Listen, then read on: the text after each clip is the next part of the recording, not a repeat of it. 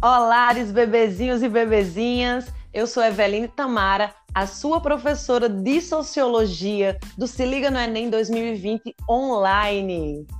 Esse é mais um podcast sobre o nosso componente curricular Sociologia. E aí, hoje, não estou sozinha, assim como no podcast passado eu não estava. Hoje temos um convidado que também é professor do Se Liga e que vai se apresentar agora. Diga aí quem está com a gente. Opa, muito bem-vindo a todos. Professor Aniel Lima de Geografia. professora Eveline nos convidou para fazer parte desse podcast da disciplina dela, né, que está né, inteiramente ligada né, com a geografia em muitos conteúdos. Muito obrigado pelo convite, professora. Eu que fico extremamente feliz de estar tá podendo gravar essa conversa com você, que é uma conversa aula, né? Sim. Porque a gente vai estar tá falando de conteúdos nossos e que são conteúdos pertinentes para serem trabalhados, porque caem de fato no Enem. E caem Sim. em sociologia, em geografia, em história, estão interconectados. Eu estou muito feliz de você ter aceitado o convite, da gente estar tá conseguindo fazer essa interdisciplinaridade. Sim, é uma honra para mim. Vamos lá, né? Vamos embora. Olha só, Aniel, a gente vai trabalhar em sociologia agora é, as questões sobre o modo de gerenciar e produzir mercadorias é, a partir da segunda revolução industrial. Sim. E aí eu sei que esse assunto é algo que você domina super bem, que a geografia também trata. E aí queria que você falasse a gente sobre quais são esses modos de produzir e de gerenciar pessoas e mercadorias após a segunda revolução industrial.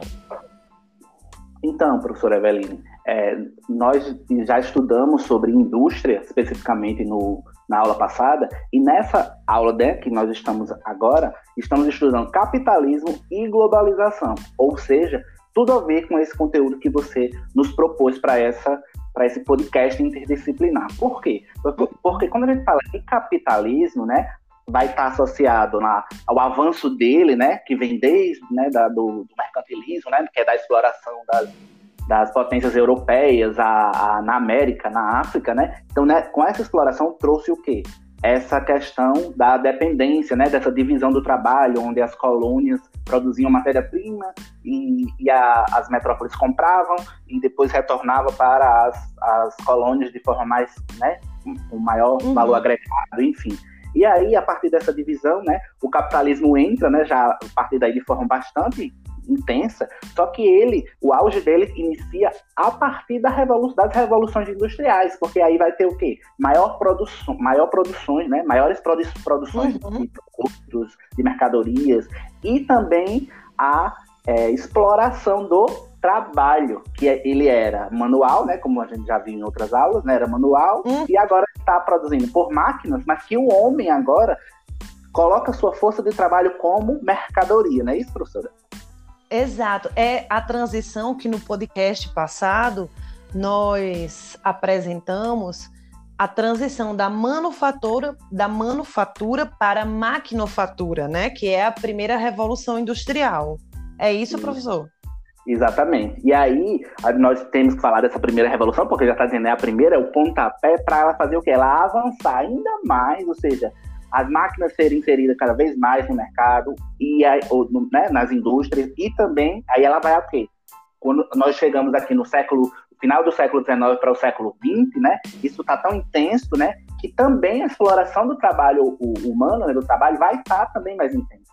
E aí vai estar tá norteado por né, é, o pensamento, né, do Taylorista, né? Que é, é preconizado pelo por Frederick Taylor, né? Que ele é um americano, um engenheiro, que ele observa, uhum. né, como funcionam as indústrias e a partir daí ele faz algumas observações, né, para fazer com que essa, essa indústria, né, essas indústrias funcionem de forma mais efetiva, né, a partir da, dessa divisão do trabalho, né?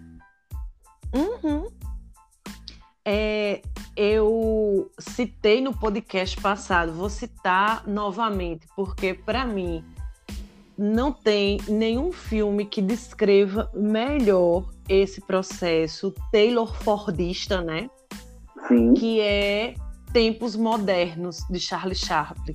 O filme é de 1930, antes de 1940. Eu imagino que foi esse filme na época. Que ele estava mostrando a verdade nua e crua, verdadeiríssima ali, né? Tem a hora que você, a gente observa no filme que ele, ele vai se coçar e perde o time, já tá dizendo, o time do, da produção. Então, é, usar muitos alunos falam, ah, não existe aula de geografia nem sociologia quando fala desse assunto, sem citar o filme. Mas é, é lógico, porque ele está mostrando a verdade ali, de fato, né? E de forma. É, a gente consegue visualizar, e quando a gente consegue visualizar, a gente vê mesmo como era séria essa questão, né? Eles, é, o Taylor, né, e depois a aplicação por Ford, eles colocam que aquilo ali, quando o, o trabalhador se, se, especifica, ele vai se tornar, vai dominar aquilo ali e ele pode, com sua produção, né, ganhar mais do que é, ele pode ser bonificado com aquilo ali. É tipo assim, é um uhum. pano de fundo para ele aceitar aquele trabalho que está sendo explorado dele, né?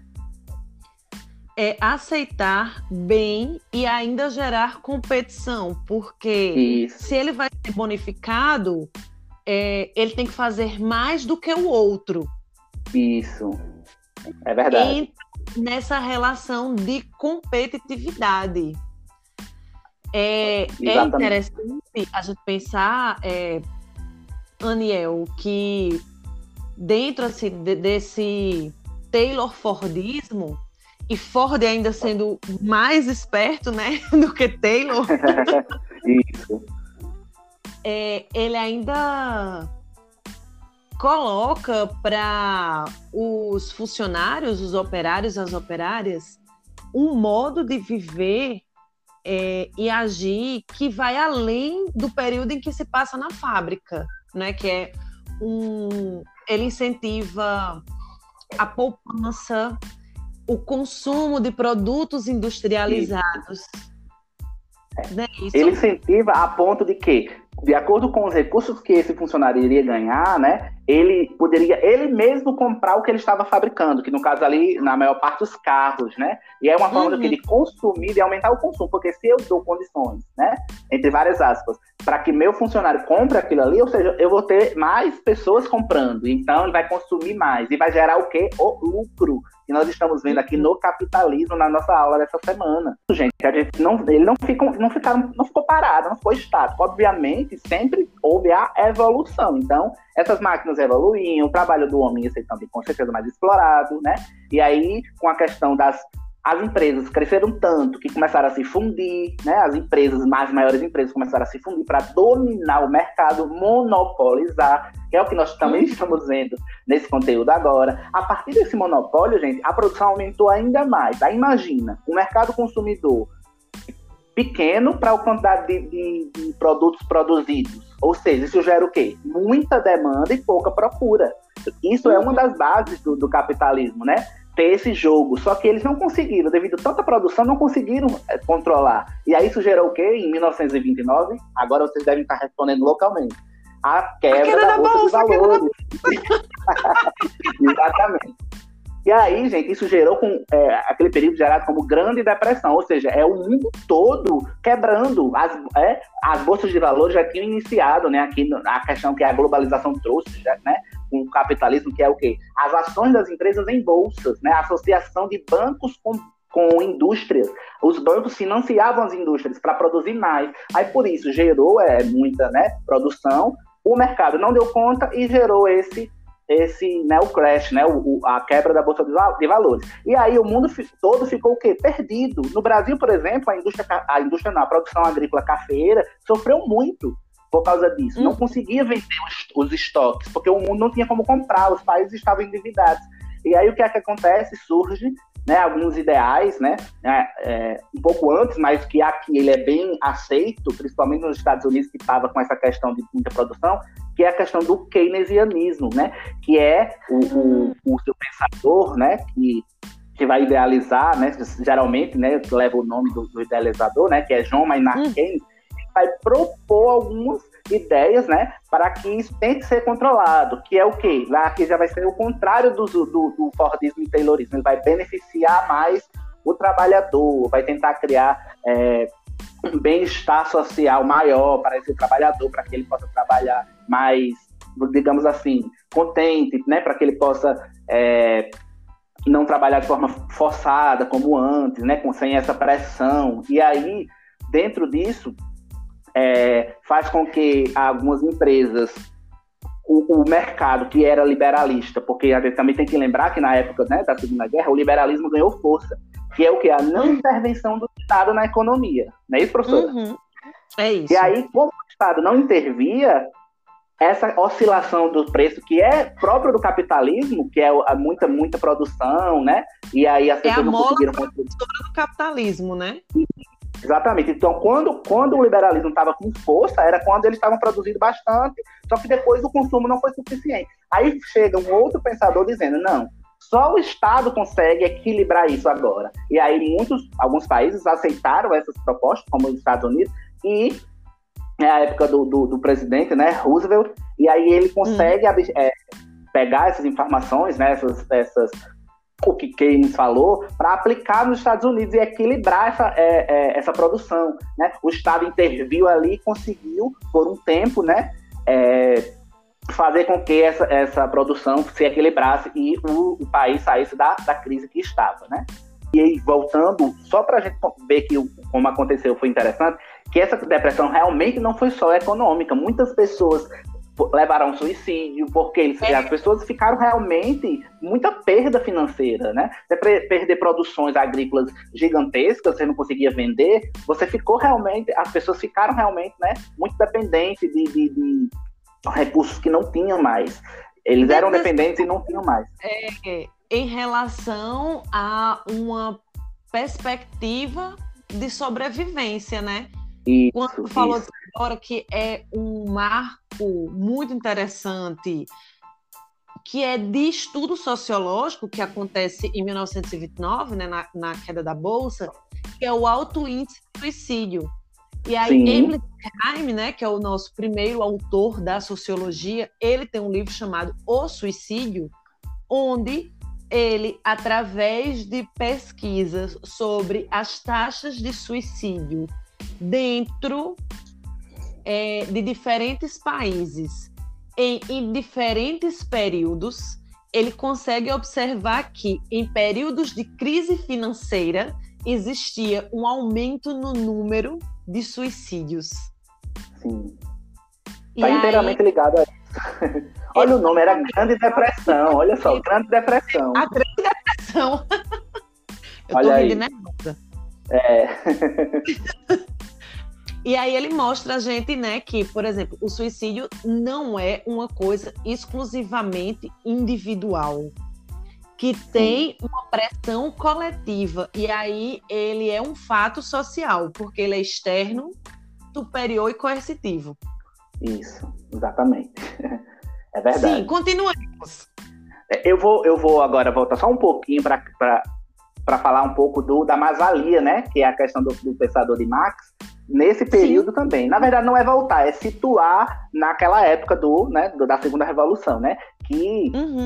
né, que Marx, ele, né, alguns, ele fez algumas obras, e dentro dessas obras ele realmente criticou essa é, é, o trabalho, né, pelo, pelo proletariado com em relação aos capitalistas que eram os donos dos meios de produção, né? Que é, uhum. a mais vai representar o que? A disparidade entre o salário que, ela, que era pago para, para os trabalhadores e o valor produzido por ele, né? Ele produzia um, um, algum equipamento, algum produto em que o trabalho dele valia apenas parte desse, desse produto, ou seja, tinha, ele tinha mais horas de trabalho onde ele não era remunerado por isso, né? Então, é como se o trabalho desse não, dele, da, do, do proletariado, proletário, não valesse tudo, né?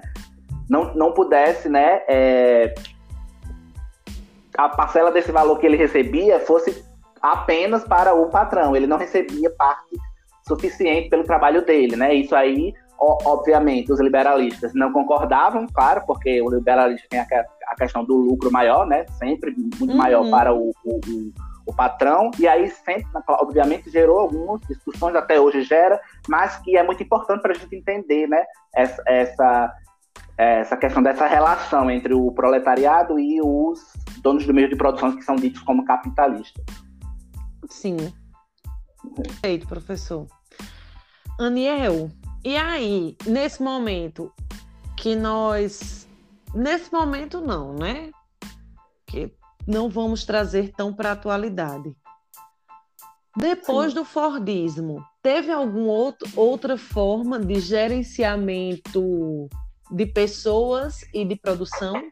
Sim, nós ainda vamos né, ter o, a questão do toyotismo. E aí a gente nós já vamos nos à pós Segunda Guerra Mundial, que aí vai ser o quê? Vai acontecer o quê? O Japão saiu perdedor, né, dessa guerra, desolado, né? A nação uhum. japonesa realmente muita perda de população e aí a gente vai ter, nós vamos ter né, realmente o Japão realmente muito prejudicado. Só que dentro disso, né, é, nós sabemos que quando nós, como ser humano, quando temos muita perda, né, ou alguma, nós sempre nos, tentamos nos reinventar. E dentro disso, né, no Japão, né, alguns engenheiros também, né, que eles sempre vão estar lá dentro da indústria, então eles vão observar. E lá no Japão, é, alguns colegas se reuniram principalmente, né, com o Toyota, né, que é ex de Toyota, conseguiu é, desenvolver um modelo produtivo, né, que é considerado de toyotista, né, né, que realmente uhum. voltaram para aqueles carros da Toyota, para tentar associar melhor. E aí a questão do ritmo de trabalho vai depender da demanda que os clientes fazem, né? Não vai ter estoque, né? Vai ser voltado para a demanda. Aqui já vai ser o início do neoliberalismo, né? Já vai ter um pouco de, de, desse, desse liberalismo voltando, só que com novas, novos, né? Novas características. E aí é feito de acordo com a demanda, né? Com que cada lugar pede a quantidade é, de, de carros, né? Na época né, realmente era voltado só para carro, mas hoje o toyotismo ele pode ser aplicado, ele é aplicado em vários tipos de indústrias e empresas, né? Que é essa questão de fazer sem estoque, já para não gerar aquela a, o que aconteceu. Na... Isso. E aí o trabalho, só que vai precisar de menos trabalhadores, né? E a gente tem que, tem que lembrar isso. E Máquinas aí também. Mais... Também, né? Máquinas, exatamente, mais evoluídas. Enfim, é um, uma nova forma de é, organizar o trabalho na indústria, né, nas empresas. E aí vem o surgir, surgir a partir da Segunda Guerra Mundial, no Japão, exatamente pelo momento que o Japão estava vivendo. Eles não podiam produzir muito, porque não tinha mercado consumidor, mas eles vendiam suficiente, né? Mas eles, mas eles fabricavam aquilo que eles estava, digamos assim, certo de, de, que seria vendido, né? E aí, professora, dentro disso, é, só para, assim, acho que do, da, da, minha parte, eu acredito que eu finalize com isso, que é a questão dessa nova hum. divisão internacional do trabalho, que veio exatamente após também a Segunda Guerra, né? E que é o que? A divisão internacional do trabalho, que é o, o assunto chave aqui da aula, né? Que é o que? Os países hoje, os, os desenvolvidos, a questão anterior, na primeira divisão do trabalho, era eles exploravam as colônias. Agora eles exploram de uma outra forma, que é o quê? As multinacionais, também nós falamos nas aulas, estão espalhadas no mundo todo e essa, elas vão explorar a mão de obra barata desses países que antes eram colônias, hoje são independentes, mas ainda continua com essa divisão do trabalho desigual, né? Esses, esses países, uhum. por exemplo, da África e da América, ainda continua é, com a sua produção agrícola voltada para o mercado externo, né, para colocar as matérias-primas para esses países desenvolvidos, e aí eles produzindo Desculpa te interromper, mas Não. produzindo os famosos commodity, commodities, né? Exatamente. Commodity. E Isso. aí eles é matéria-prima, que é um tipo só, né? Isso de Exatamente. é isso mesmo. E aí, isso, eles colocam no mercado financeiro para valorizar. Só que aqui o foco também é o quê? Uma, uma empresa distribuir as partes do, do, do, todo do seu produto em países de acordo com a sua especificidade. Por exemplo, a China tem muita mão de obra barata, então lá eles vão terminar de montar. No Brasil, o Brasil consegue produzir, é, digamos assim, um, um parte do equipamento voltado para a questão é, de metais. Já a Argentina, enfim, ele consegue é, separar a produção em países de acordo com sua especificidade e no final que monta tudo aquilo, ele é repassado para esses países de forma muito cara. Ou seja, eles só usam os hum. países para o que eles são, né, especializados. Então essa é a nova divisão do trabalho. Por exemplo, no vestuário, uhum. vestuário é, é, vestuário e automóveis é, é a, o tipo de, de, indústria, né, que mais exploram esses países, né? Que é parte faz em um uhum. lugar, parte faz em outro. Aquelas, aquelas empresas de, de, de, de esporte que a gente conhece bastante, né? Para não citar nome, mas que a gente sabe é, são bem Sim. famosas. Elas são as mais conhecidas por fazer isso, por dividir as tarefas de acordo com as especificidades de cada país. E principalmente países da Ásia, países da América, né? Que tem uma mão de obra barata. Essa formação de exploração da mão de obra de outros países, que é uma coisa é, estrategicamente pensada, tem a ver com a escolha de países que tenham um exército de reserva é, bem consolidado, ou seja, um alto índice de pessoas desempregadas e um Estado fraco em relação à mediação dos direitos trabalhistas. Perfeito. Eles procuram isso muito. Eles não querem confusão para eles, eles querem facilidades, né? E lucro. E, não, o principal é lucro, está né? lá dentro das características do capitalismo. Aniel, muitíssimo obrigada. Se Eu que agradeço. dos nossos estudantes. Galerinha, muito obrigado aí. Você ia falar? Pode continuar se despedindo. Muito obrigado, gente, né, por ouvir nosso, nosso, nossa aula aqui, nosso, nosso debate. E até a próxima. Beijo!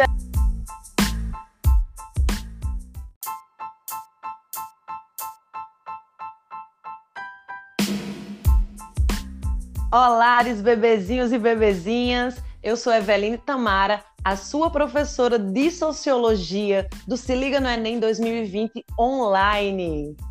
Esse é mais um podcast sobre o nosso componente curricular Sociologia. E aí, hoje, não estou sozinha, assim como no podcast passado eu não estava. Hoje temos um convidado que também é professor do Se Liga e que vai se apresentar agora. Diga aí quem está com a gente. Opa, muito bem-vindo a todos. Professor Aniel Lima de Geografia. Professora Eveline nos convidou para fazer parte desse podcast da disciplina dela, né, que está né, inteiramente ligada né, com a geografia em muitos conteúdos. Muito obrigado pelo convite, professora eu que fico extremamente feliz de estar tá podendo gravar essa conversa com você, que é uma conversa aula, né? Sim. Porque a gente vai estar tá falando de conteúdos nossos e que são conteúdos pertinentes para serem trabalhados, porque caem de fato no Enem e caem Sim. em sociologia, em geografia, em história, estão interconectados. Eu estou muito feliz de você ter aceitado o convite, da gente estar tá conseguindo fazer essa interdisciplinaridade. Sim, é uma honra para mim. Vamos lá, né? Vamos embora. Olha só, Aniel, a gente vai trabalhar em sociologia agora é, as questões sobre o modo de gerenciar e produzir mercadorias é, a partir da segunda revolução industrial. Sim. E aí eu sei que esse assunto é algo que você domina super bem, que a geografia também trata. E aí queria que você falasse a gente sobre quais são esses modos de produzir e de gerenciar pessoas e mercadorias após a segunda revolução industrial? Então, professora Eveline, é, nós já estudamos sobre indústria, especificamente no, na aula passada, e nessa aula né, que nós estamos agora, estamos estudando capitalismo e globalização, ou seja, tudo a ver com esse conteúdo que você nos propôs para essa para esse podcast interdisciplinar. Por quê? Porque, quando a gente fala de capitalismo, né, vai estar associado na, ao avanço dele, né, que vem desde né, da, do, do, mercantilismo, né, que é da exploração das, das potências europeias a, a, na América, na África, né? Então, né, com essa exploração trouxe o quê? Essa questão da dependência, né, dessa divisão do trabalho, onde as colônias produziam matéria-prima e, e a, as metrópoles compravam e depois retornava para as, as colônias de forma mais, né, com maior uhum. valor agregado, enfim. E aí, a partir dessa divisão, né, o capitalismo entra, né, já a partir daí de forma bastante intensa, só que ele, o auge dele inicia a partir da revolução, das revoluções industriais, porque aí vai ter o quê? Maior produção, maior produções, né? Maiores produ produções uhum. de produtos, de mercadorias e também a é, exploração do trabalho, que é, ele era manual, né, como a gente já viu em outras aulas, né, era manual, uhum. e agora está produzindo por máquinas, mas que o homem agora coloca sua força de trabalho como mercadoria, não é isso, professora? Exato. É a transição que no podcast passado nós apresentamos a transição da manufatura da manufatura para a maquinofatura, né? Que é a primeira revolução industrial. É isso, professor? Exatamente. E aí, nós temos que falar dessa primeira revolução, porque já está dizendo, é a primeira, é o pontapé para ela fazer o quê? Ela avançar ainda mais, ou seja, as máquinas serem inseridas cada vez mais no mercado e ou, né, nas indústrias e também aí ela vai a quê? Quando nós chegamos aqui no século final do século XIX para o século XX, né? Isso está tão intenso, né? Que também a exploração do trabalho humano, né, do trabalho, vai estar tá também mais intenso. E aí vai estar tá norteado por né, é, o pensamento né, do Taylorista, né? Que é, é preconizado pelo por Frederick Taylor, né? Que ele é um americano, um engenheiro, que ele observa, uhum. né? Como funcionam as indústrias, e a partir daí ele faz algumas observações, né, para fazer com que essa, essa indústria, né, essas indústrias funcionem de forma mais efetiva, né, a partir da, dessa divisão do trabalho, né? Uhum. É, eu citei no podcast passado, vou citar novamente, porque para mim não tem nenhum filme que descreva melhor esse processo Taylor Fordista, né? Sim. Que é Tempos Modernos, de Charlie Chaplin.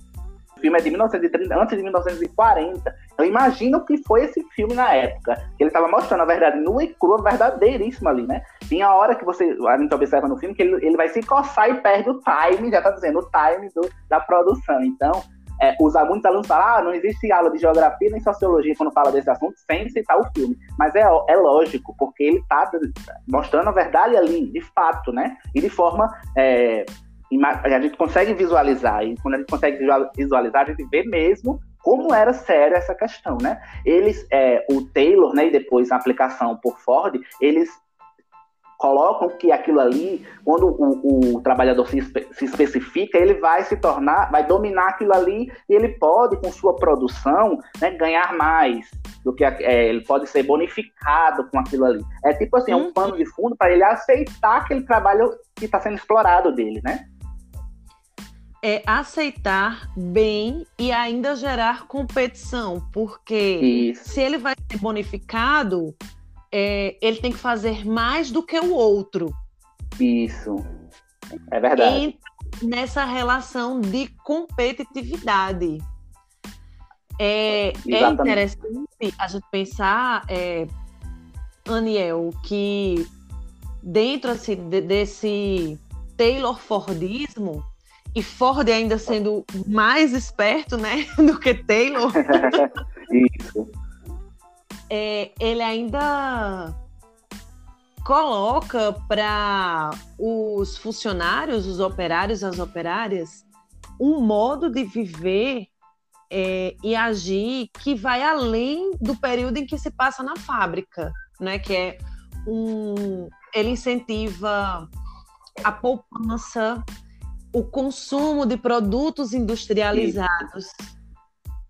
É. Ele incentiva a ponto de que de acordo com os recursos que esse funcionário iria ganhar, né, ele poderia ele mesmo comprar o que ele estava fabricando, que no caso ali, na maior parte, os carros, né? E é uma forma uhum. de consumir e aumentar o consumo, porque se eu dou condições, né, entre várias aspas, para que meu funcionário compre aquilo ali, ou seja, eu vou ter mais pessoas comprando, então ele vai consumir mais e vai gerar o quê? O lucro que nós estamos vendo aqui no capitalismo na nossa aula dessa semana. Gente, a gente não, ele não, ficou, não, ficaram, não ficou parado, não ficou estático. Obviamente, sempre houve a evolução. Então, essas máquinas evoluíam, o trabalho do homem ia ser também com certeza mais explorado, né? E aí, com a questão das as empresas cresceram tanto que começaram a se fundir, né? As empresas, mais maiores empresas começaram a se fundir para dominar o mercado, monopolizar, que é o que nós também estamos vendo nesse conteúdo agora. A partir desse monopólio, gente, a produção aumentou ainda mais. Aí imagina, o mercado consumidor pequeno para a quantidade de, de, de, produtos produzidos. Ou seja, isso gera o quê? Muita demanda e pouca procura. Isso é uma uhum. das bases do, do capitalismo, né? Ter esse jogo. Só que eles não conseguiram, devido a tanta produção, não conseguiram é, controlar. E aí isso gerou o quê? Em 1929, agora vocês devem estar respondendo localmente. A quebra, a queda da, da, bolsa, de valores. Exatamente. E aí, gente, isso gerou com é, aquele período gerado como Grande Depressão, ou seja, é o mundo todo quebrando. As, é, as bolsas de valores já tinham iniciado, né? Aqui a questão que a globalização trouxe, já, né? Com o capitalismo, que é o quê? As ações das empresas em bolsas, né? Associação de bancos com com indústrias. Os bancos financiavam as indústrias para produzir mais. Aí por isso gerou é, muita né, produção. O mercado não deu conta e gerou esse esse né, o crash, né, o, a quebra da bolsa de valores. E aí o mundo todo ficou o quê? Perdido. No Brasil, por exemplo, a indústria, a indústria não, a produção agrícola cafeira sofreu muito por causa disso. Hum. Não conseguia vender os, os, estoques, porque o mundo não tinha como comprar, os países estavam endividados. E aí o que é que acontece? Surge né, alguns ideais, né, é, é, um pouco antes, mas que aqui ele é bem aceito, principalmente nos Estados Unidos, que estava com essa questão de muita produção, que é a questão do keynesianismo, né? Que é o, o, o seu pensador, né? Que, que vai idealizar, né? Geralmente, né? Leva o nome do, do idealizador, né? Que é John Maynard hum. Keynes, vai propor algumas ideias, né, para que isso tenha que ser controlado, que é o quê? Lá que já vai ser o contrário do, do, do Fordismo e Taylorismo, ele vai beneficiar mais o trabalhador, vai tentar criar é, um bem-estar social maior para esse trabalhador, para que ele possa trabalhar mais, digamos assim, contente, né, para que ele possa é, não trabalhar de forma forçada como antes, né, com, sem essa pressão. E aí, dentro disso, é, faz com que algumas empresas, o, o, mercado que era liberalista, porque a gente também tem que lembrar que na época né, da Segunda Guerra, o liberalismo ganhou força, que é o que? A não intervenção do Estado na economia. Não é isso, professor? Uhum. É isso. E aí, como o Estado não intervia, essa oscilação do preço que é próprio do capitalismo, que é muita muita produção, né? E aí as é pessoas é não conseguiram do capitalismo, né? Exatamente. Então, quando, quando o liberalismo estava com força, era quando eles estavam produzindo bastante, só que depois o consumo não foi suficiente. Aí chega um outro pensador dizendo: não, só o Estado consegue equilibrar isso agora. E aí muitos, alguns países aceitaram essas propostas, como os Estados Unidos, e é a época do, do, do, presidente, né, Roosevelt, e aí ele consegue hum. é, pegar essas informações, né, essas, essas o que Keynes falou, para aplicar nos Estados Unidos e equilibrar essa, é, é, essa produção. Né? O Estado interviu ali e conseguiu, por um tempo, né, é, fazer com que essa, essa produção se equilibrasse e o, o país saísse da, da crise que estava. Né? E aí, voltando, só para a gente ver que como aconteceu foi interessante, que essa depressão realmente não foi só econômica. Muitas pessoas levaram suicídio, porque eles, é. as pessoas ficaram realmente muita perda financeira, né? Você perder produções agrícolas gigantescas, você não conseguia vender, você ficou realmente, as pessoas ficaram realmente, né, muito dependentes de, de, de recursos que não tinham mais. Eles eram dependentes e não tinham mais. É, em relação a uma perspectiva de sobrevivência, né?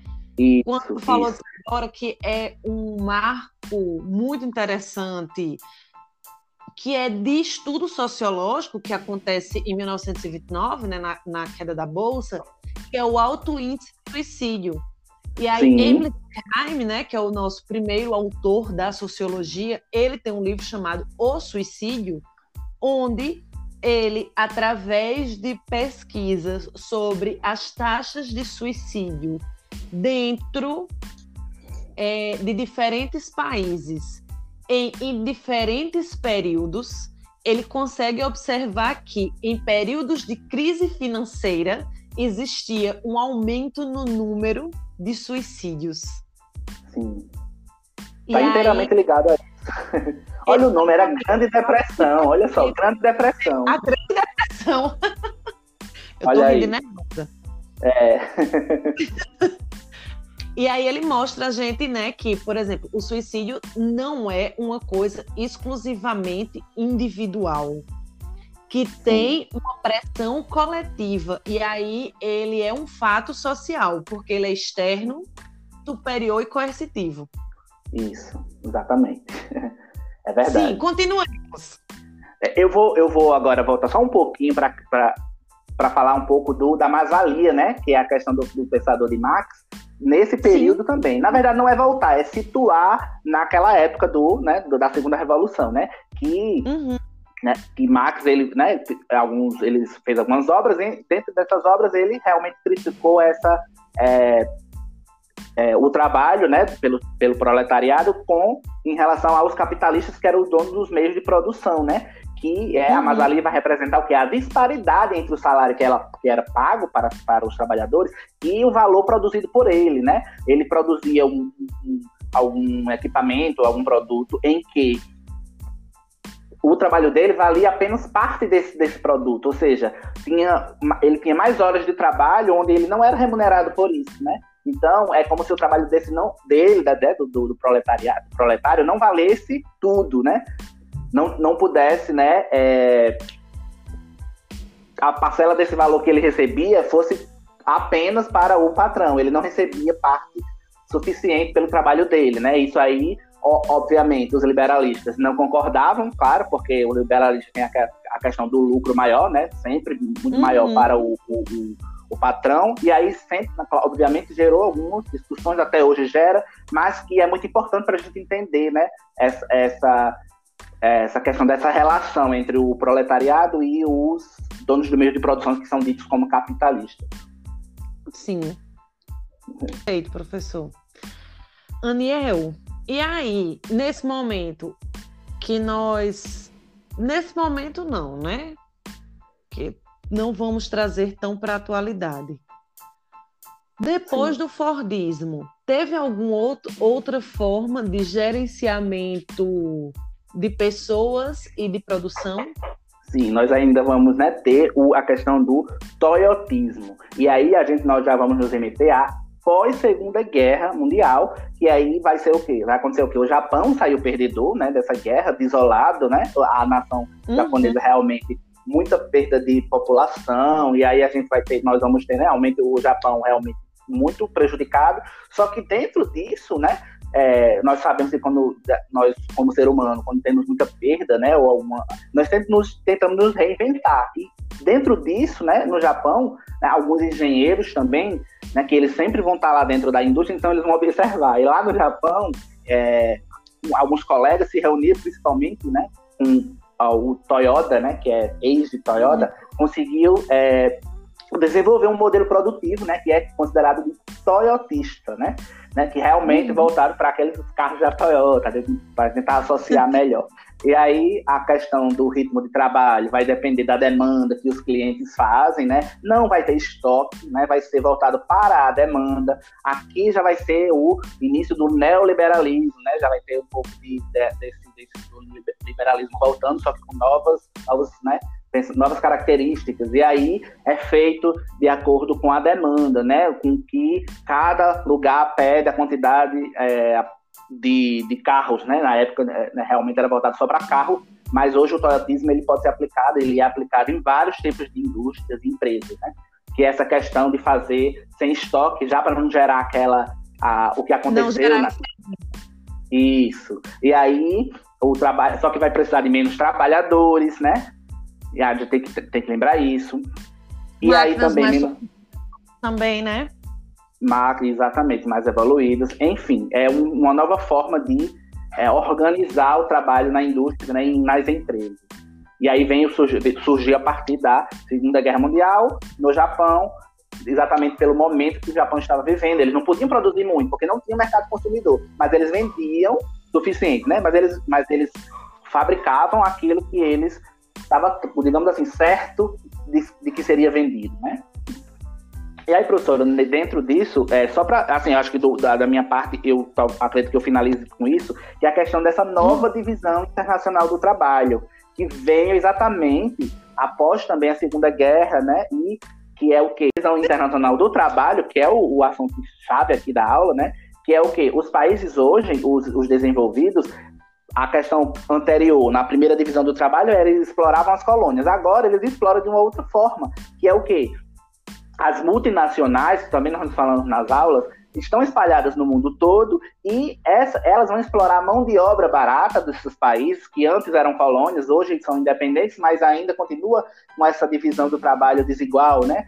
Esses, esses uhum. países, por exemplo, da África e da América, ainda continua é, com a sua produção agrícola voltada para o mercado externo, né, para colocar as matérias-primas para esses países desenvolvidos, e aí eles produzindo desculpa te interromper, mas Não. produzindo os famosos commodity, commodities, né? Exatamente. Commodities. E aí ele é matéria-prima, que é um tipo só, né? Isso de Exatamente. é isso mesmo. E aí, isso, eles colocam né? no mercado financeiro para valorizar. Só que aqui o foco também é o quê? Uma, uma empresa distribuir as partes do, do, do, todo do seu produto em países de acordo com a sua especificidade. Por exemplo, a China tem muita mão de obra barata, então lá eles vão terminar de montar. No Brasil, o Brasil consegue produzir, é, digamos assim, um, um, parte do equipamento voltado para a questão é, de metais. Já a Argentina, enfim, ele consegue é, separar a produção em países de acordo com sua especificidade e no final que monta tudo aquilo, ele é repassado para esses países de forma muito cara. Ou seja, eles só usam os hum. países para o que eles são né, especializados. Então essa é a nova divisão do trabalho. Por exemplo, no vestuário. Hum. Vestuário, é, é, vestuário e automóveis é, é o tipo de, de indústria né, que mais exploram esses países, né? Que é parte faz em um uhum. lugar, parte faz em outro. Aquelas, aquelas empresas de, de, de, de esporte que a gente conhece bastante, né? Para não citar nome, mas que a gente sabe. É, são bem Sim. famosas. Elas são as mais conhecidas por fazer isso, por dividir as tarefas de acordo com as especificidades de cada país. E principalmente países da Ásia, países da América, né? Que tem uma mão de obra barata.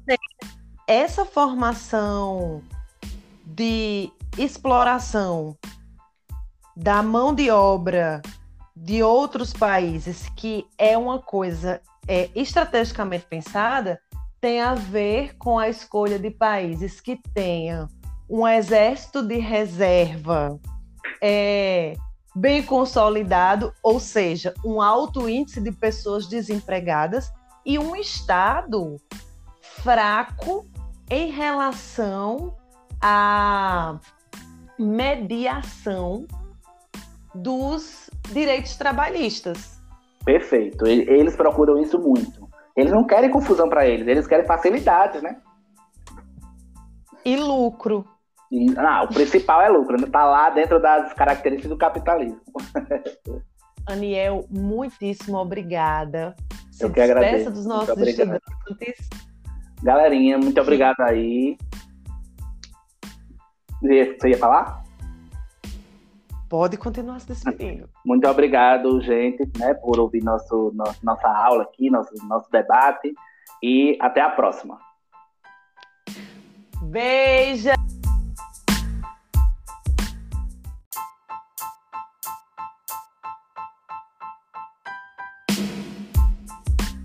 Olá, bebezinhos e bebezinhas. Eu sou Eveline Tamara, a sua professora de Sociologia do Se Liga no Enem 2020 online. Esse é mais um podcast sobre o nosso componente curricular Sociologia. E aí, hoje, não estou sozinha, Assim como no podcast passado eu não estava.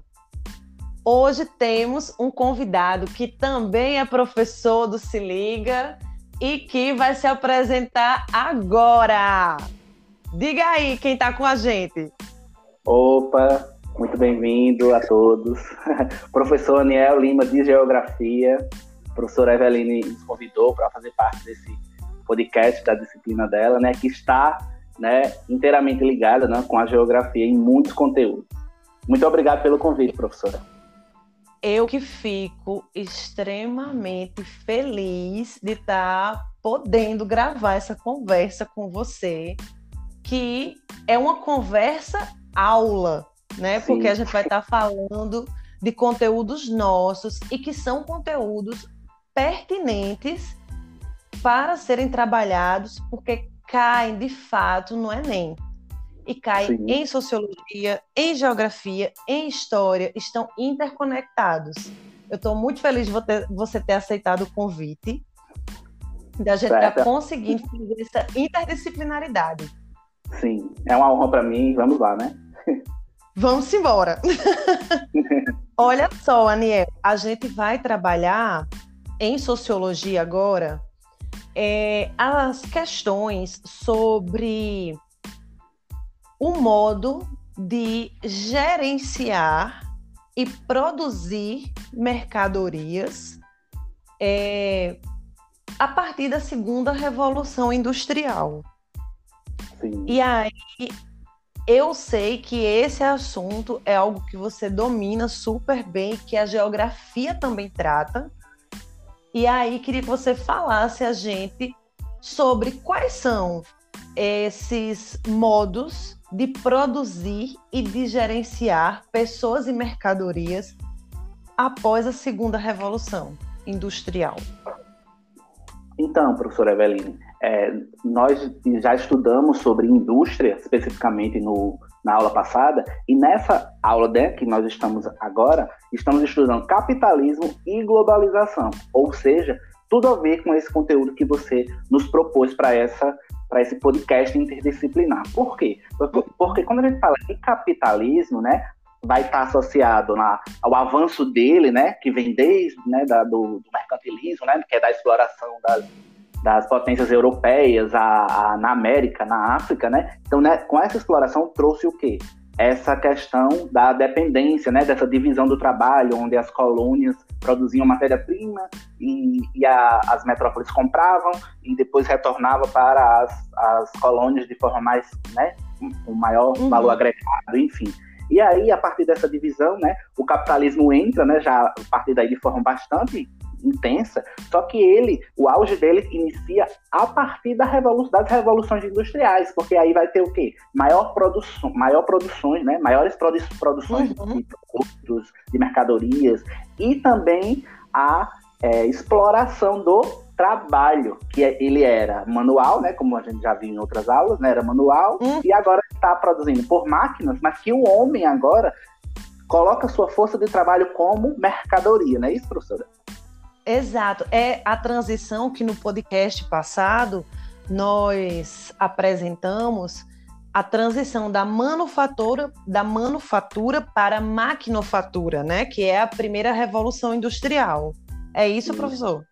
Exatamente. E aí, nós temos que falar dessa primeira revolução, porque já está dizendo, é a primeira, é o pontapé para ela fazer o quê? Ela avançar ainda mais, ou seja, as máquinas serem inseridas cada vez mais no mercado e aí, ou, né, nas indústrias e também aí ela vai a quê? Quando nós chegamos aqui no século final do século XIX para o século XX, né? Isso está tão intenso, né? Que também a exploração do trabalho humano, né, do trabalho, vai estar tá também mais intenso. E aí vai estar tá norteado por né, é, o pensamento, né, do Taylorista, né? Que é, é preconizado pelo por Frederick Taylor, né? Que ele é um americano, um engenheiro, que ele observa, uhum. né? Como funcionam as indústrias, e a partir daí ele faz algumas observações, né, para fazer com que essa, essa indústria, né, essas indústrias funcionem de forma mais efetiva, né, a partir da, dessa divisão do trabalho, né? Uhum. É, eu citei no podcast passado, vou citar novamente, porque para mim não tem nenhum filme que descreva melhor esse processo Taylor Fordista, né? Sim. Que é Tempos Modernos, de Charlie Chaplin. O filme é de 1930, antes de 1940. Então imagina o que foi esse filme na época. Ele estava mostrando a verdade nua e crua, verdadeiríssima ali, né? Tem a hora que você, a gente observa no filme que ele, ele vai se coçar e perde o time, já tá dizendo, o time do, da produção. Então, é, usar alunos falam, ah, não existe aula de geografia nem sociologia quando fala desse assunto sem citar o filme. Mas é, é lógico, porque ele está mostrando a verdade ali, de fato, né? E de forma. É, a gente consegue visualizar, e quando a gente consegue visualizar, a gente vê mesmo como era séria essa questão, né? Eles, é, o Taylor, né, e depois a aplicação por Ford, eles colocam que aquilo ali, quando o, o trabalhador se, se, especifica, ele vai se tornar, vai dominar aquilo ali e ele pode, com sua produção, né, ganhar mais do que é, ele pode ser bonificado com aquilo ali. É tipo assim, é um uhum. pano de fundo para ele aceitar aquele trabalho que está sendo explorado dele, né? É aceitar bem e ainda gerar competição, porque Isso. se ele vai ser bonificado, é, ele tem que fazer mais do que o outro. Isso.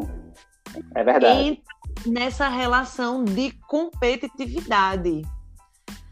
É, é interessante a gente pensar, é, Aniel, que dentro assim, de, desse Taylor Fordismo, e Ford ainda sendo mais esperto né, do que Taylor.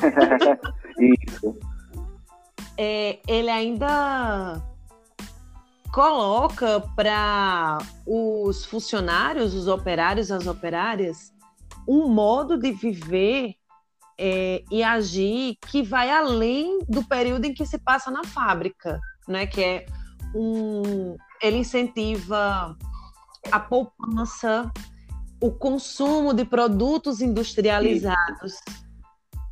Né? Ele incentiva a ponto de que de acordo com os recursos que esse funcionário iria ganhar, né, ele poderia ele mesmo comprar o que ele estava fabricando, que no caso ali, na maior parte, os carros, né? E é uma forma uhum. de consumir e aumentar o consumo, porque se eu dou condições, né, entre várias aspas, para que meu funcionário compre aquilo ali, ou seja, eu vou ter mais pessoas comprando, então ele vai consumir mais e vai gerar o quê? O lucro que nós estamos vendo aqui no capitalismo na nossa aula dessa semana. Gente, a gente não, ele não, ficou, não, ficaram, não ficou parado, não ficou estático. Obviamente, sempre houve a evolução. Então, essas máquinas evoluíam, o trabalho do homem ia ser também com certeza mais explorado, né?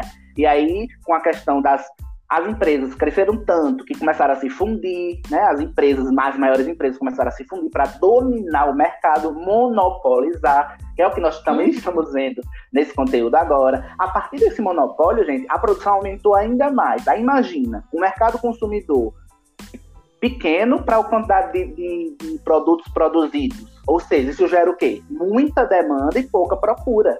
Isso é uma das bases do, do capitalismo, né? Ter esse jogo. Só que eles não conseguiram, devido a tanta produção, não conseguiram é, controlar. E aí isso gerou o quê? Em 1929, agora vocês devem estar respondendo localmente. A quebra, a quebra da, da, bolsa, bolsa de valores. Exatamente. E aí, gente, isso gerou com é, aquele período gerado como Grande Depressão, ou seja, é o mundo todo quebrando. As, é, as bolsas de valores já tinham iniciado, né? Aqui a questão que a globalização trouxe, já, né? Com o capitalismo, que é o quê? As ações das empresas em bolsas, né? A associação de bancos com com indústrias. Os bancos financiavam as indústrias para produzir mais. Aí por isso gerou é, muita né, produção.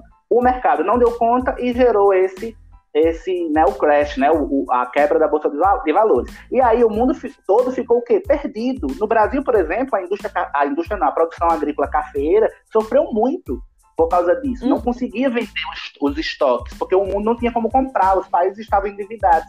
E aí o que é que acontece? Surge né, alguns ideais, né, é, é, um pouco antes, mas que aqui ele é bem aceito, principalmente nos Estados Unidos, que estava com essa questão de muita produção, que é a questão do keynesianismo, né, que é o, o, o seu pensador, né, que que vai idealizar, né, geralmente, né, leva o nome do, do idealizador, né, que é John Maynard hum.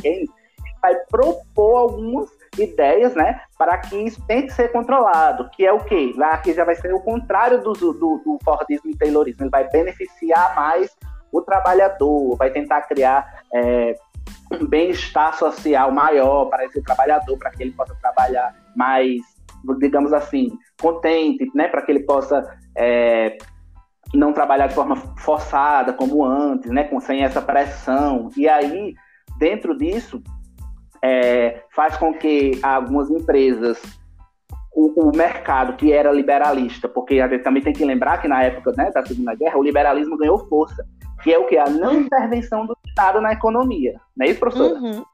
É isso. E aí, como o Estado não intervia, essa oscilação do preço que é próprio do capitalismo, que é muita, muita produção, né? E aí as pessoas é a não conseguiram... do capitalismo, né?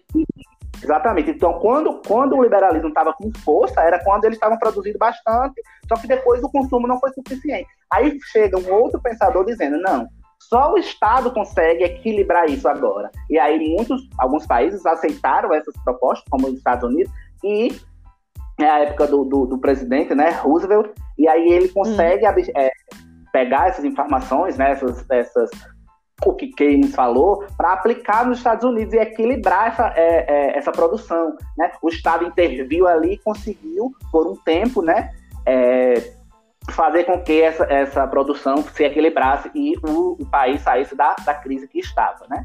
E aí, voltando, só para a gente ver que como aconteceu foi interessante, que essa depressão realmente não foi só econômica. Muitas pessoas levaram um suicídio, porque eles, é. as pessoas ficaram realmente muita perda financeira, né? Você perder produções agrícolas gigantescas, você não conseguia vender, você ficou realmente, as pessoas ficaram realmente, né, muito dependentes de, de, de recursos que não tinham mais. Eles eram dependentes e não tinham mais. É, em relação a uma perspectiva de sobrevivência, né? Isso, Quando falou agora que é um marco muito interessante, que é de estudo sociológico, que acontece em 1929, né, na, na queda da Bolsa, que é o alto índice de suicídio. E aí. Emily Durkheim, né, que é o nosso primeiro autor da sociologia, ele tem um livro chamado O Suicídio, onde ele, através de pesquisas sobre as taxas de suicídio dentro é, de diferentes países em, em diferentes períodos, ele consegue observar que em períodos de crise financeira existia um aumento no número de suicídios. Sim. Está inteiramente aí... ligado a isso. Olha o nome, era Grande Depressão. Olha só, Grande Depressão. A Grande Depressão. Eu Olha tô rindo nervosa. É. E aí ele mostra a gente, né, que, por exemplo, o suicídio não é uma coisa exclusivamente individual, que tem uma pressão coletiva. E aí ele é um fato social, porque ele é externo, superior e coercitivo. Isso, exatamente. É verdade. Sim, continuemos. É, eu vou, eu vou agora voltar só um pouquinho para falar um pouco do, da masalia, né? Que é a questão do, do pensador de Marx, nesse período Sim. também. Na verdade, não é voltar, é situar naquela época do, né, da segunda revolução, né? Que, uhum. né, que Marx, ele, né, alguns, ele fez algumas obras, e dentro dessas obras ele realmente criticou essa é, é, o trabalho né, pelo, pelo proletariado com em relação aos capitalistas que eram os donos dos meios de produção, né? Que é, uhum. a Masali vai representar o que? A disparidade entre o salário que, ela, que era pago para, para os trabalhadores e o valor produzido por ele, né? Ele produzia um, um, algum equipamento, algum produto em que o trabalho dele valia apenas parte desse, desse produto, ou seja, tinha, ele tinha mais horas de trabalho onde ele não era remunerado por isso, né? Então, é como se o trabalho desse não, dele, da, do, do proletariado, proletário, não valesse tudo, né? Não, não pudesse, né? É, a parcela desse valor que ele recebia fosse apenas para o patrão. Ele não recebia parte suficiente pelo trabalho dele, né? Isso aí, obviamente, os liberalistas não concordavam, claro, porque o liberalismo tem a, questão do lucro maior, né? Sempre muito uhum. maior para o, o, o o patrão, e aí sempre, obviamente, gerou algumas discussões, até hoje gera, mas que é muito importante para a gente entender né, essa, essa, essa questão dessa relação entre o proletariado e os donos do meio de produção que são ditos como capitalistas. Sim. Perfeito, professor. Aniel, e aí, nesse momento que nós. Nesse momento, não, né? Que não vamos trazer tão para a atualidade. Depois Sim. do Fordismo, teve alguma outro, outra forma de gerenciamento de pessoas e de produção?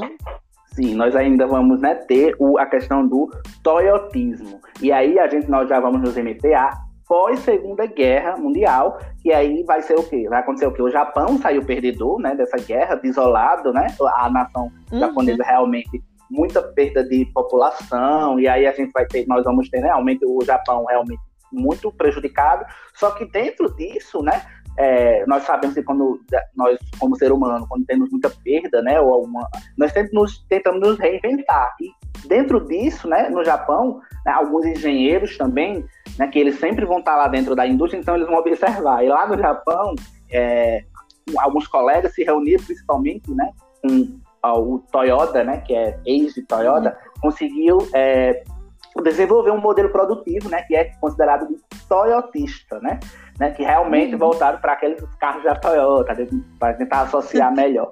E aí a questão do ritmo de trabalho vai depender da demanda que os clientes fazem, né? Não vai ter estoque, né? Vai ser voltado para a demanda. Aqui já vai ser o início do neoliberalismo, né? Já vai ter um pouco de, de, desse, desse liberalismo voltando, só que com novas, novos, né?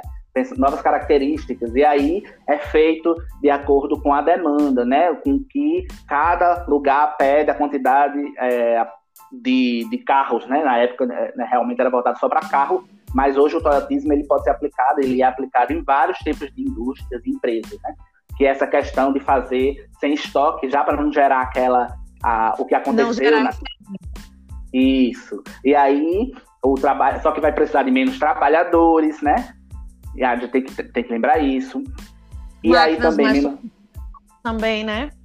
Máquinas, exatamente, mais evoluídas. Enfim, é um, uma nova forma de é, organizar o trabalho na indústria, né, nas empresas.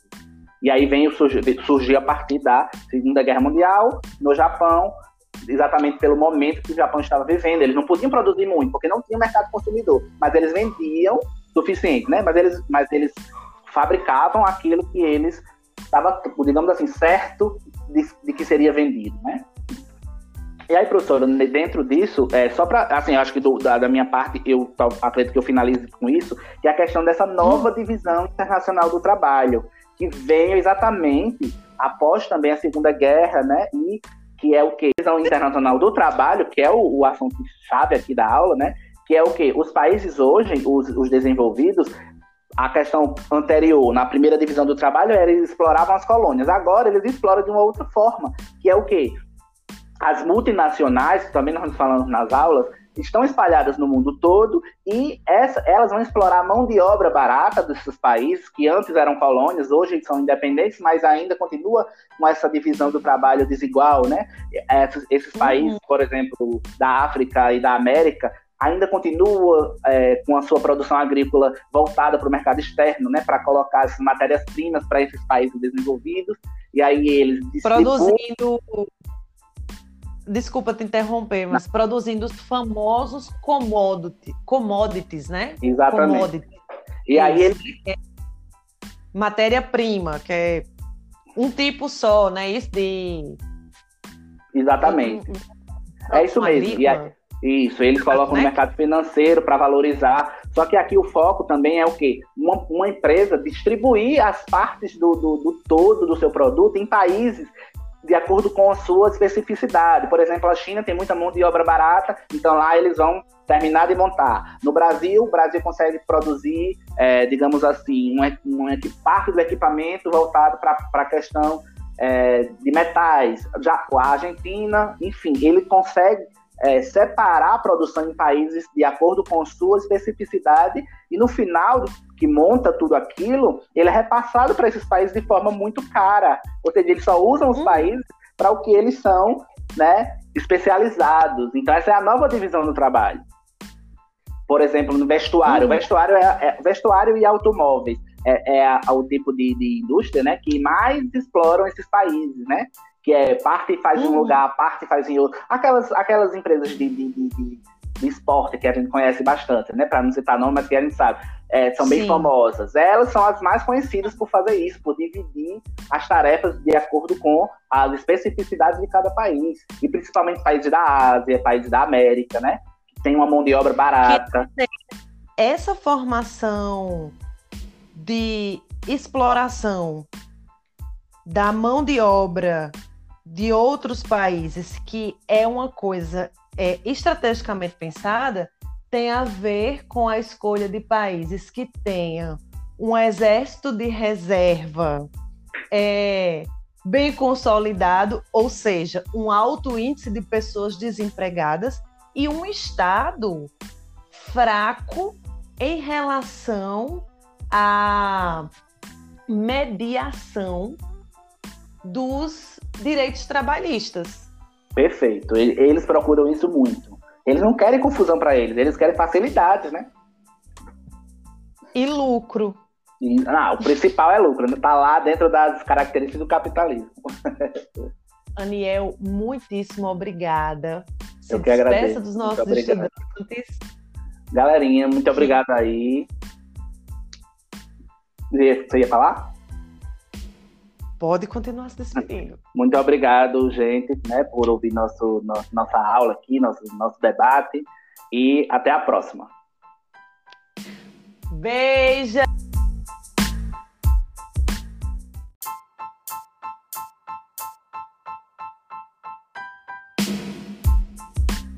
Olá, bebezinhos e bebezinhas. Eu sou Eveline Tamara, a sua professora de Sociologia do Se Liga no Enem 2020 online. Esse é mais um podcast sobre o nosso componente curricular Sociologia. E aí, hoje, não estou sozinha, assim como no podcast passado eu não estava. Hoje temos um convidado que também é professor do Se Liga e que vai se apresentar agora. Diga aí quem está com a gente. Opa, muito bem-vindo a todos. Professor Aniel Lima de Geografia. Professora Eveline nos convidou para fazer parte desse podcast da disciplina dela, né, que está né, inteiramente ligada né, com a geografia em muitos conteúdos. Muito obrigado pelo convite, professora eu que fico extremamente feliz de estar tá podendo gravar essa conversa com você, que é uma conversa aula, né? Sim. Porque a gente vai estar tá falando de conteúdos nossos e que são conteúdos pertinentes para serem trabalhados, porque caem de fato no Enem e cai Sim. em sociologia, em geografia, em história, estão interconectados. Eu estou muito feliz de você ter aceitado o convite, da gente estar tá conseguindo fazer essa interdisciplinaridade. Sim, é uma honra para mim. Vamos lá, né? Vamos embora. Olha só, Aniel, a gente vai trabalhar em sociologia agora é, as questões sobre o modo de gerenciar e produzir mercadorias é, a partir da segunda revolução industrial. Sim. E aí eu sei que esse assunto é algo que você domina super bem, que a geografia também trata. E aí queria que você falasse a gente sobre quais são esses modos de produzir e de gerenciar pessoas e mercadorias após a segunda revolução industrial? Então, professora Eveline, é, nós já estudamos sobre indústria, especificamente no, na aula passada, e nessa aula né, que nós estamos agora, estamos estudando capitalismo e globalização, ou seja, tudo a ver com esse conteúdo que você nos propôs para essa para esse podcast interdisciplinar. Por quê? Porque quando a gente fala de capitalismo, né, vai estar associado na, ao avanço dele, né, que vem desde né, da, do, do, mercantilismo, né, que é da exploração das, das potências europeias a, a, na América, na África, né? Então, né, com essa exploração trouxe o quê? Essa questão da dependência, né, dessa divisão do trabalho, onde as colônias produziam matéria-prima e, e a, as metrópoles compravam e depois retornava para as, as colônias de forma mais, né, com maior uhum. valor agregado, enfim. E aí, a partir dessa divisão, né, o capitalismo entra, né, já a partir daí de forma bastante intensa, só que ele, o auge dele inicia a partir da revolução, das revoluções industriais, porque aí vai ter o quê? Maior produção, maior produções, né? Maiores produ produções uhum. de produtos, de mercadorias e também a é, exploração do trabalho, que é, ele era manual, né, como a gente já viu em outras aulas, né, era manual, uhum. e agora está produzindo por máquinas, mas que o homem agora coloca sua força de trabalho como mercadoria, não é isso, professora? Exato. É a transição que no podcast passado nós apresentamos a transição da manufatura da manufatura para a maquinofatura, né? Que é a primeira revolução industrial. É isso, isso. professor? Exatamente. E aí, nós temos que falar dessa primeira revolução, porque já está dizendo, é a primeira, é o pontapé para ela fazer o quê? Ela avançar ainda mais, ou seja, as máquinas serem inseridas cada vez mais no mercado e ou, né, nas indústrias e também aí ela vai a quê? Quando nós chegamos aqui no século final do século XIX para o século XX, né? Isso está tão intenso, né? Que também a exploração do trabalho humano, né, do trabalho, vai estar tá também mais intenso. E aí vai estar tá norteado por né, é, o pensamento, né, do Taylorista, né? Que é, é preconizado pelo por Frederick Taylor, né? Que ele é um americano, um engenheiro, que ele observa, uhum. né? Como funcionam as indústrias, e a partir daí ele faz algumas observações, né, para fazer com que essa, essa indústria, né, essas indústrias funcionem de forma mais efetiva, né, a partir da, dessa divisão do trabalho. Né? Uhum. É, eu citei no podcast passado, vou citar novamente, porque para mim não tem nenhum filme que descreva melhor esse processo Taylor Fordista, né? Sim. Que é Tempos Modernos, de Charlie Chaplin.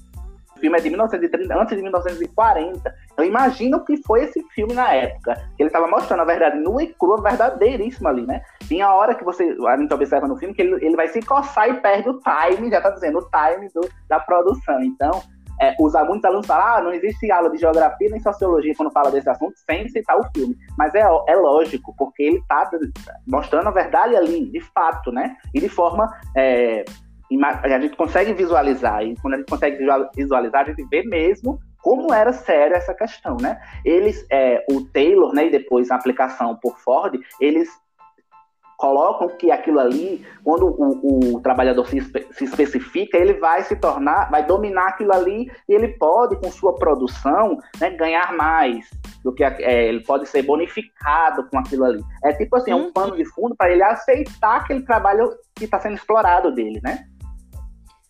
É aceitar bem e ainda gerar competição, porque Isso. se ele vai ser bonificado, é, ele tem que fazer mais do que o outro. Isso. É verdade. E nessa relação de competitividade.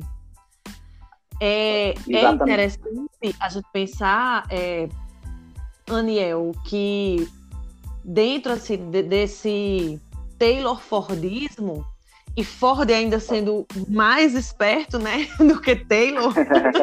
Isso é, ele ainda coloca para os funcionários, os operários, as operárias, um modo de viver é, e agir que vai além do período em que se passa na fábrica, né? Que é um, ele incentiva a poupança, o consumo de produtos industrializados. Né? Ele incentiva a ponto de que de acordo com os recursos que esse funcionário iria ganhar, né, ele poderia ele mesmo comprar o que ele estava fabricando, que no caso ali, na maior parte, os carros, né? E é uma forma uhum. de ele consumir e aumentar o consumo, porque se eu dou condições, né, entre várias aspas, para que meu funcionário compre aquilo ali, ou seja, eu vou ter mais pessoas comprando, então ele vai consumir mais e vai gerar o quê? O lucro, que nós estamos vendo aqui no capitalismo na nossa aula dessa semana. Gente, a gente não, ele não, fica, não, ficaram, não ficou parado, não ficou estático. Obviamente, sempre houve a evolução. Então, essas máquinas evoluíam, o trabalho do homem ia ser também com certeza mais explorado, né? E aí, com a questão das as empresas cresceram tanto que começaram a se fundir, né? As empresas, mais maiores empresas começaram a se fundir para dominar o mercado, monopolizar, que é o que nós também estamos vendo nesse conteúdo agora. A partir desse monopólio, gente, a produção aumentou ainda mais. Aí imagina, o mercado consumidor pequeno para a quantidade de, de, de produtos produzidos. Ou seja, isso gera o quê? Muita demanda e pouca procura. Isso é uma das bases do, do capitalismo, né? Ter esse jogo. Só que eles não conseguiram, devido a tanta produção, não conseguiram é, controlar. E aí isso gerou o quê? Em 1929, agora vocês devem estar respondendo localmente. A quebra, a quebra da, da, bolsa, de valores. Exatamente. E aí, gente, isso gerou com é, aquele período gerado como grande depressão, ou seja, é o mundo todo quebrando. As, é, as bolsas de valores já tinham iniciado, né? Aqui a questão que a globalização trouxe, já, né? Com o capitalismo, que é o quê? As ações das empresas em bolsas, né? A associação de bancos com com indústrias. Os bancos financiavam as indústrias para produzir mais. Aí por isso gerou é, muita né, produção. O mercado não deu conta e gerou esse esse né, o crash, né, o, a quebra da bolsa de valores. E aí o mundo todo ficou o quê? Perdido. No Brasil, por exemplo, a indústria, a indústria na produção agrícola cafeira sofreu muito por causa disso. Hum. Não conseguia vender os, os, estoques, porque o mundo não tinha como comprar, os países estavam endividados.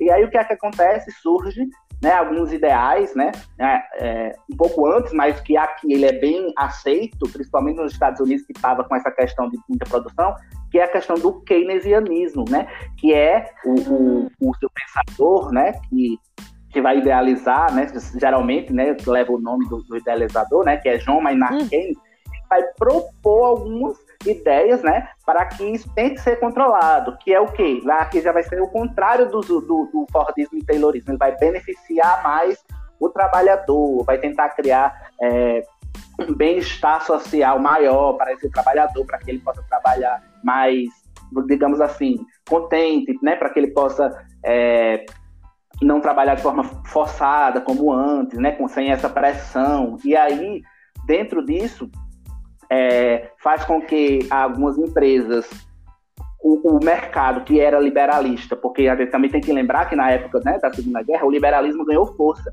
que é o que? A não intervenção do Estado na economia. Não é isso, professora? Uhum. É isso. E aí, como o Estado não intervia, essa oscilação do preço que é próprio do capitalismo, que é muita muita produção, né? E aí as é pessoas a não conseguiram do capitalismo, né? Exatamente. Então, quando, quando o liberalismo estava com força, era quando eles estavam produzindo bastante, só que depois o consumo não foi suficiente. Aí chega um outro pensador dizendo: não, só o Estado consegue equilibrar isso agora. E aí muitos, alguns países aceitaram essas propostas, como os Estados Unidos, e é a época do, do, do presidente, né, Roosevelt, e aí ele consegue hum. é, pegar essas informações, né, essas, essas o que Keynes falou, para aplicar nos Estados Unidos e equilibrar essa, é, é, essa produção. Né? O Estado interviu ali e conseguiu, por um tempo, né, é, fazer com que essa, essa produção se equilibrasse e o, o país saísse da, da crise que estava. Né? E aí, voltando, só para a gente ver que como aconteceu foi interessante, que essa depressão realmente não foi só econômica. Muitas pessoas levaram ao suicídio, porque eles, é. as pessoas ficaram realmente muita perda financeira, né? Você perder produções agrícolas gigantescas, você não conseguia vender, você ficou realmente, as pessoas ficaram realmente, né, muito dependentes de, de, de recursos que não tinham mais. Eles eram dependentes e não tinham mais. É, em relação a uma perspectiva de sobrevivência, né? Isso, Quando falou isso. agora que é um marco muito interessante, que é de estudo sociológico, que acontece em 1929, né, na, na queda da Bolsa, que é o alto índice de suicídio. E aí, Emily Durkheim, né, que é o nosso primeiro autor da sociologia, ele tem um livro chamado O Suicídio, onde ele, através de pesquisas sobre as taxas de suicídio dentro é, de diferentes países, em, em diferentes períodos, ele consegue observar que em períodos de crise financeira existia um aumento no número de suicídios. Sim. Está inteiramente aí... ligado a isso. Olha o nome, era Grande Depressão. Olha só, Grande Depressão. A Grande Depressão. Eu Olha tô rindo nervosa. É. E aí ele mostra a gente, né, que, por exemplo, o suicídio não é uma coisa exclusivamente individual, que tem uma pressão coletiva. E aí ele é um fato social, porque ele é externo, superior e coercitivo. Isso, exatamente. É verdade. Sim, continuemos. É, eu vou, eu vou agora voltar só um pouquinho para falar um pouco do, da mais-valia, né? Que é a questão do, do pensador de Marx, nesse período Sim. também. Na verdade, não é voltar, é situar naquela época do, né, do, da segunda revolução, né? Que, uhum. né, que Marx ele, né, alguns, ele fez algumas obras e dentro dessas obras ele realmente criticou essa é, é, o trabalho, né, pelo, pelo proletariado com em relação aos capitalistas que eram os donos dos meios de produção, né? Que é, uhum. a Masali vai representar o que? A disparidade entre o salário que, ela, que era pago para, para os trabalhadores e o valor produzido por ele, né? Ele produzia um, um, algum equipamento, algum produto em que o trabalho dele valia apenas parte desse, desse produto, ou seja, tinha, ele tinha mais horas de trabalho onde ele não era remunerado por isso, né? Então, é como se o trabalho desse não, dele, da, do, do proletariado, proletário, não valesse tudo, né? Não, não pudesse, né, é, a parcela desse valor que ele recebia fosse apenas para o patrão. Ele não recebia parte suficiente pelo trabalho dele, né? Isso aí, obviamente, os liberalistas não concordavam, claro, porque o liberalismo tem a, questão do lucro maior, né? Sempre muito uhum. maior para o, o, o, patrão. E aí sempre, obviamente, gerou algumas discussões, até hoje gera, mas que é muito importante para a gente entender, né? Essa, essa é, essa questão dessa relação entre o proletariado e os donos do meio de produção que são ditos como capitalistas. Sim. Perfeito, professor. Aniel, e aí, nesse momento que nós. Nesse momento, não, né? Que não vamos trazer tão para a atualidade. Depois Sim. do Fordismo, teve alguma outra forma de gerenciamento de pessoas e de produção? Sim, nós ainda vamos né, ter o, a questão do toyotismo. E aí a gente nós já vamos nos remeter a pós Segunda Guerra Mundial, que aí vai ser o quê? Vai acontecer o quê? O Japão saiu perdedor, né, dessa guerra, desolado, né? A nação uhum. japonesa realmente muita perda de população, e aí a gente vai ter, nós vamos ter né, realmente o Japão realmente muito prejudicado. Só que dentro disso, né, é, nós sabemos que quando nós, como ser humano, quando temos muita perda, né, ou alguma, nós tentamos nos, tentamos nos reinventar. E dentro disso, né, no Japão, né, alguns engenheiros também, né, que eles sempre vão estar lá dentro da indústria, então eles vão observar. E lá no Japão, é, alguns colegas se reuniram principalmente, né, com o Toyota, né, que é ex de Toyota, uhum. conseguiu é, desenvolver um modelo produtivo, né, que é considerado de toyotista, né, né que realmente uhum. voltaram para aqueles carros da Toyota, para tentar associar melhor. E aí a questão do ritmo de trabalho vai depender da demanda que os clientes fazem, né? Não vai ter estoque, né? Vai ser voltado para a demanda. Aqui já vai ser o início do neoliberalismo, né? Já vai ter um pouco de, de, desse, desse liberalismo voltando, só que com novas, novas, né? Novas características, e aí é feito de acordo com a demanda, né? Com que cada lugar pede a quantidade é, de, de carros, né? Na época né, realmente era voltado só para carro, mas hoje o toyotismo ele pode ser aplicado, ele é aplicado em vários tipos de indústrias e empresas, né? Que é essa questão de fazer sem estoque, já para não gerar aquela a, o que aconteceu. Na... Isso. E aí o trabalho, só que vai precisar de menos trabalhadores, né? E a gente tem que, tem que lembrar isso. E Máquinas aí também. Mais... Também, né?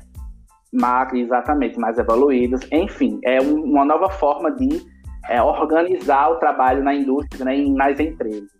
E aí vem surgir, surgir a partir da Segunda Guerra Mundial, no Japão, exatamente pelo momento que o Japão estava vivendo. Eles não podiam produzir muito, porque não tinha mercado consumidor, mas eles vendiam suficiente, né? Mas eles, mas eles fabricavam aquilo que eles estava, digamos assim, certo de, de, que seria vendido, né? E aí, professora, dentro disso, é, só para, assim, acho que do, da, da, minha parte, eu acredito que eu finalize com isso, que é a questão dessa nova divisão internacional do trabalho, que veio exatamente após também a Segunda Guerra, né? E que é o que? Divisão internacional do trabalho, que é o, o assunto chave aqui da aula, né? Que é o que? Os países hoje, os, os desenvolvidos, a questão anterior, na primeira divisão do trabalho, era eles exploravam as colônias. Agora eles exploram de uma outra forma, que é o quê? As multinacionais, também nós falamos nas aulas, estão espalhadas no mundo todo e essa, elas vão explorar a mão de obra barata desses países que antes eram colônias, hoje são independentes, mas ainda continua com essa divisão do trabalho desigual, né? Esses, esses uhum. países, por exemplo, da África e da América, ainda continua é, com a sua produção agrícola voltada para o mercado externo, né, para colocar as matérias-primas para esses países desenvolvidos, e aí eles produzindo desculpa te interromper, mas Não. produzindo os famosos commodity, commodities, né? Exatamente. E aí ele é matéria-prima, que é um tipo só, né? Isso de Exatamente. é isso mesmo. E aí, isso, eles colocam né? no mercado financeiro para valorizar. Só que aqui o foco também é o quê? Uma, uma empresa distribuir as partes do, do, do, todo do seu produto em países de acordo com a sua especificidade. Por exemplo, a China tem muita mão de obra barata, então lá eles vão terminar de montar. No Brasil, o Brasil consegue produzir, é, digamos assim, um, um, parte do equipamento voltado para a questão é, de metais. Já a Argentina, enfim, ele consegue é, separar a produção em países de acordo com sua especificidade e no final que monta tudo aquilo, ele é repassado para esses países de forma muito cara. Ou seja, eles só usam os hum. países para o que eles são, né, especializados. Então essa é a nova divisão do trabalho. Por exemplo, no vestuário, hum. vestuário é, é, vestuário e automóveis é, é a, o tipo de, de indústria, né, que mais exploram esses países, né?